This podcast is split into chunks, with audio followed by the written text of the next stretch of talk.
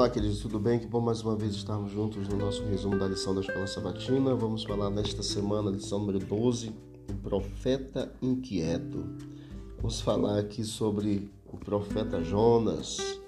Capítulo 4, verso 11 é o texto principal de Jonas, é o texto principal da lição. Deus disse a Jonas: E você não acha que eu deveria ter muito mais compaixão da grande cidade de Nínive? Em que há mais de 120 mil pessoas que não sabem distinguir entre a mão direita e a mão esquerda, e também muitos animais. Uma das histórias mais impressionantes, interessantes das Escrituras é de Jonas. Ali estava um profeta de Deus chamado pelo Senhor, mas que fugiu do chamado. Nesta semana examinaremos a história desse profeta e o que podemos aprender com a inquietação e a falta de paz de Jonas. Parte de domingo nos fala sobre exatamente o tema fugindo. Jonas, ele foi um missionário bem-sucedido, mas relutante pelo menos no início. O chamado de Deus afetou a vida de Jonas de modo significativo. Em vez de colocar o jugo de Deus sobre os ombros e descobrir que seu jugo é suave o fardo dele é leve, Jonas então decidiu encontrar seu próprio descanso ao ir em direção oposta ao que Deus havia chamado. Deus chamou Jonas para ir para Nínive, mas Jonas pegou o barco em direção a Tarsis e a presença de Deus mesmo assim o alcançou lá no barco indo para Tarsis. Jonas partiu em direção contrária, oposta a que Deus tinha chamado.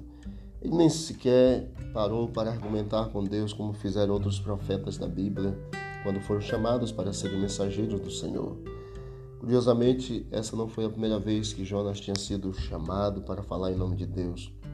Segundo Reis, capítulo 14, verso 25, sugere exatamente que havia sido chamado anteriormente. Na ocasião descrita em Reis, porém Jonas fez o que o Senhor havia lhe pedido. Contudo, dessa vez ele não fez. E por que ele não fez? Alguns registros da história, da arqueologia, documentam a crueldade exatamente dos senhores neo-assírios que dominaram o Antigo Oriente Próximo no oitavo século a.C.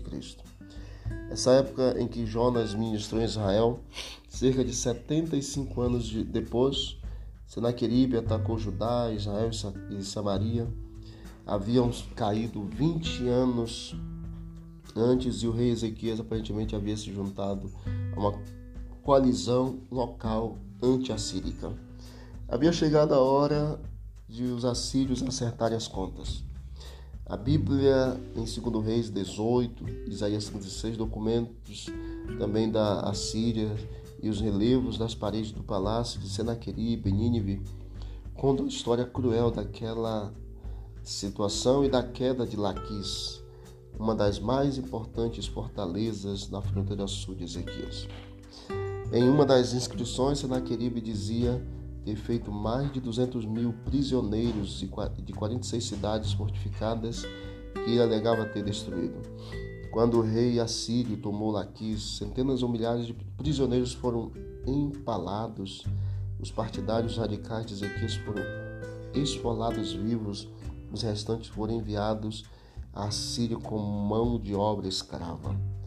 Os assírios eram uma nação cruel que estava dominando a, é, a região de Nínive.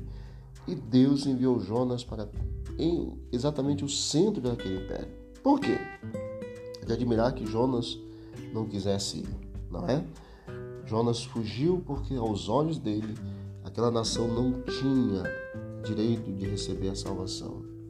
Mas Vamos continuar a história e você vai perceber que todos os casos para Deus são casos possíveis de serem alcançados e de serem salvos. Você já fugiu alguma vez da presença de Deus? A fuga que você teve deu certo? O que você aprendeu com este erro? Que Deus abençoe esta nova semana. Querido Deus, obrigado pela lição de hoje, obrigado por essa lição que vamos estudar nesta semana nos ajude na compreensão a cada dia. Em nome de Jesus. Amém. Que Deus abençoe. Vamos que vamos para o alto e avante.